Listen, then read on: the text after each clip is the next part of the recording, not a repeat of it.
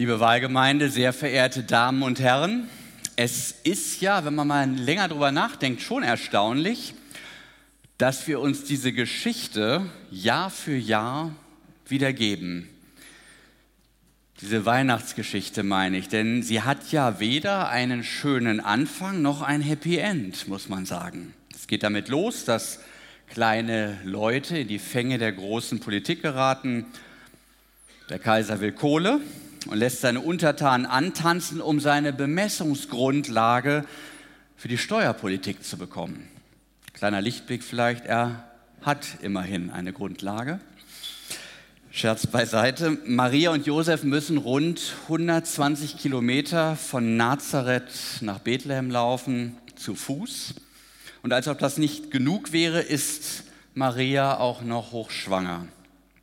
Und am Ende finden die beiden nicht einmal eine Unterkunft.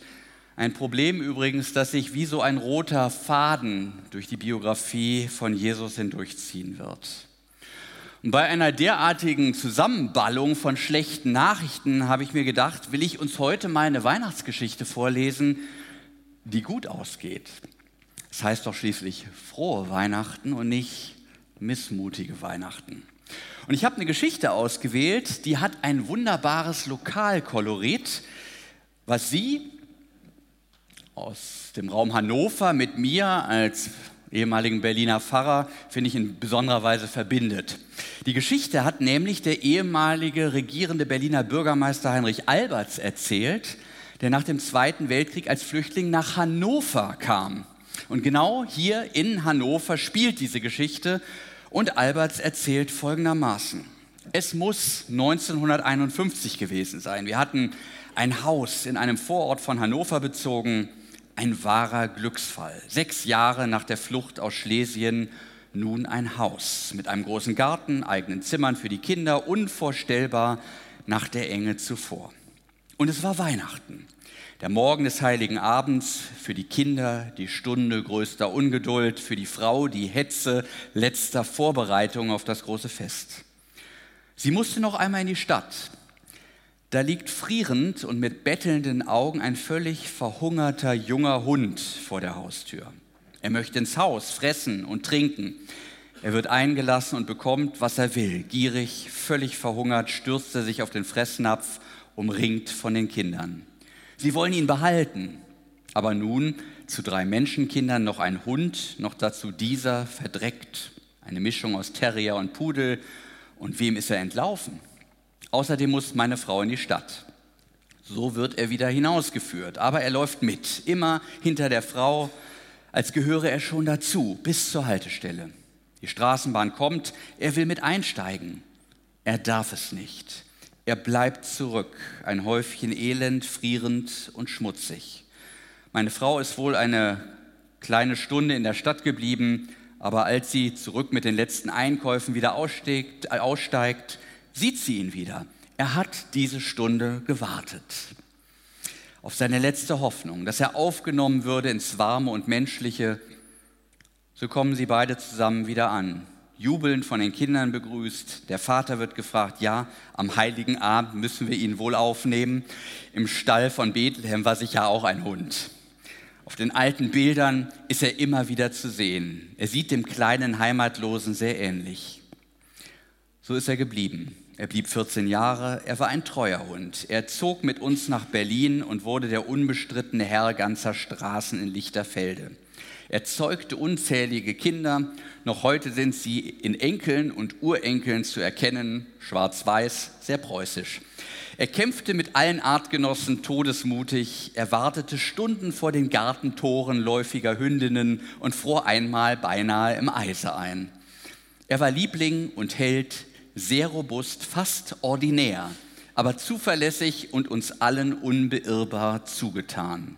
Er starb 1965, er hieß Phipps. Wäre es nun nicht der heilige Abend gewesen, damals in Westerfeld, hätten wir ihn je geschenkt bekommen. Alberts lässt diese Geschichte mit einer klugen Frage enden. Wäre es nicht der heilige Abend gewesen, hätten wir den Hund je geschenkt bekommen. Also mit anderen Worten, ist Weihnachten der Tag im Jahr, wo wir diese Bereitschaft verspüren, uns etwas schenken zu lassen. Sozusagen die Tür offen zu lassen, dass, ich sag mal nebulös, das Leben etwas für uns bereithält. Familie Alberts hatte ja offenbar erkannt, der Hund war nicht zufällig da. Er ist ihnen nicht durch eine Laune der Natur zugefallen, sondern er war geschenkt.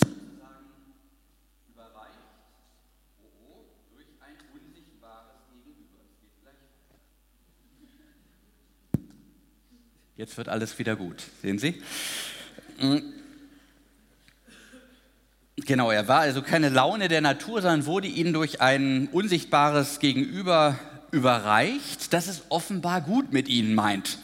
Und möglicherweise steckt in dieser Frage auch die Vermutung, dass unser Leben öfter wenig erfreulich verläuft, weil wir die Geschenke, die für uns bereit liegen, nicht öffnen.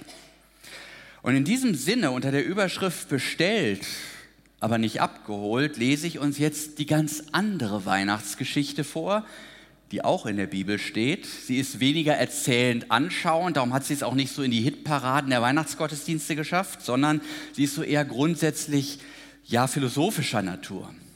Der Evangelist Johannes hat sie verfasst. Er war so ein tiefsinniger Denker. Auch er fragt, wie Lukas eben, nach dem Ursprung Jesu. Aber seine Geschichte beginnt so. Im Anfang war das Wort und das Wort war bei Gott und Gott war das Wort. Dasselbe war im Anfang bei Gott. Alle Dinge sind durch dasselbe gemacht und ohne dasselbe ist nichts gemacht, was gemacht ist. In ihm war das Leben und das Leben war das Licht der Menschen und das Licht scheint in der Finsternis und die Finsternis hat es nicht ergriffen.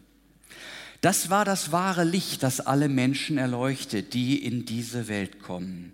Es war in der Welt und die Welt ist durch dasselbe gemacht und die Welt erkannte es nicht.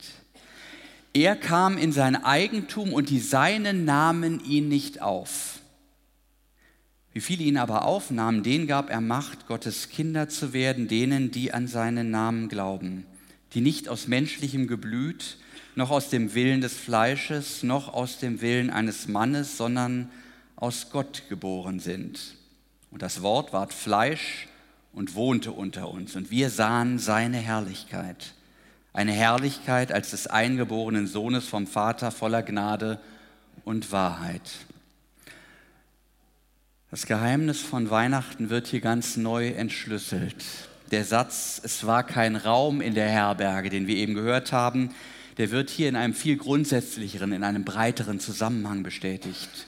Er kam in sein Eigentum und die Seinen nahmen ihn nicht auf. Anders als beim Hund, der Familie Alberts zuläuft und bleiben darf, ist die Ankunft des fleischgewordenen Wortes Gottes, des menschgewordenen Gottessohnes erst einmal überhaupt keine Erfolgsgeschichte. Gottes Wort, durch das diese Welt und alles Lebendige ins Sein gehoben wird, weckt bei den Seinen, also seinen Geschöpfen, erstmal überhaupt keine Resonanz. Sie erkennen das Geschenk nicht. Gott legt sich ins Zeug, er wartet nicht bloß eine Stunde an der Straßenbahnhaltestelle in Westenfeld, sondern er hält es über 30 Jahre mit ihnen aus und schickt seit 2000 Jahren weitere, äh, seit 2000 weiteren Jahren seine Botschafter durch die Welt um ihnen das Leben neu zum Geschenk zu machen. Seine Botschaft, fürchte dich nicht, du bist nicht allein auf dich gestellt, es gibt ein Leben in Frieden und Liebe und Wahrheit und du kannst es haben, wenn du dich mir anvertraust. Wir wissen ja, wie die Geschichte weitergegangen ist, nicht wie bei Familie Alberts, die mit Happy End auf den Hund kamen, und mit ihrem Geschenk des Himmels bis zum natürlichen Ende seines Hundelebens glücklich waren, sondern die Diagnose des Johannes blieb bei Jesus sein Erdenleben lang bestehen. Die Seinen nahmen ihn nicht auf. Anders als Vögel und Füchse mit ihren Nestern und Höhlen hatte Jesus keinen Ort, wo er sein Haupt hinlegen konnte. Er bleibt ein Fremder.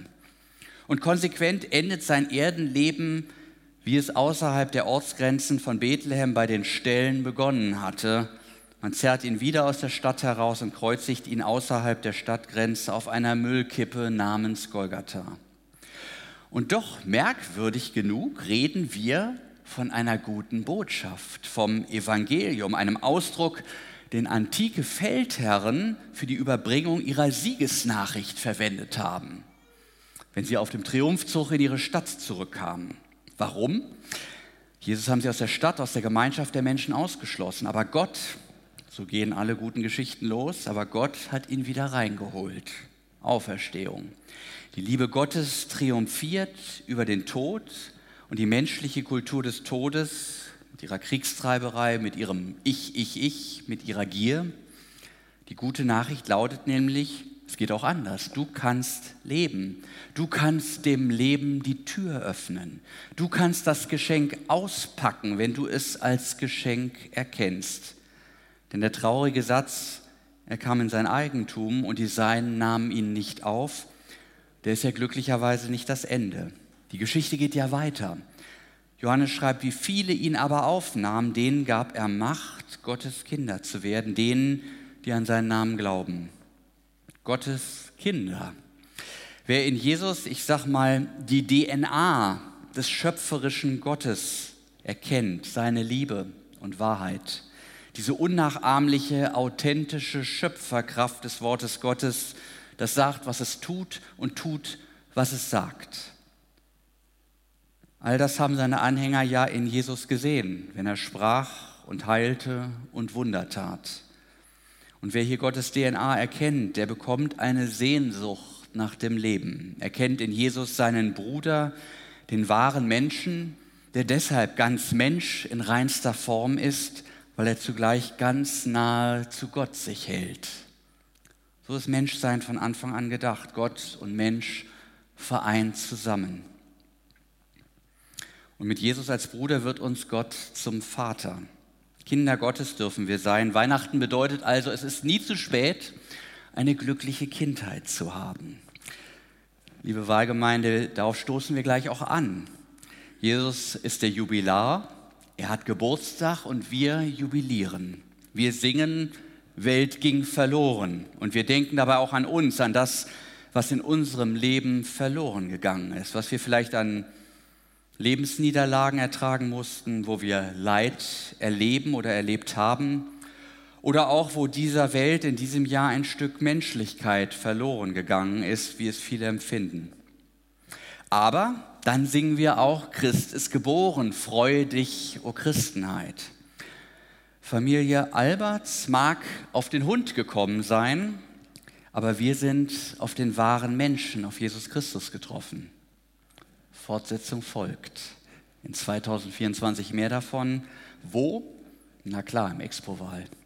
Bleiben Sie also dran. Wir sehen uns. Amen.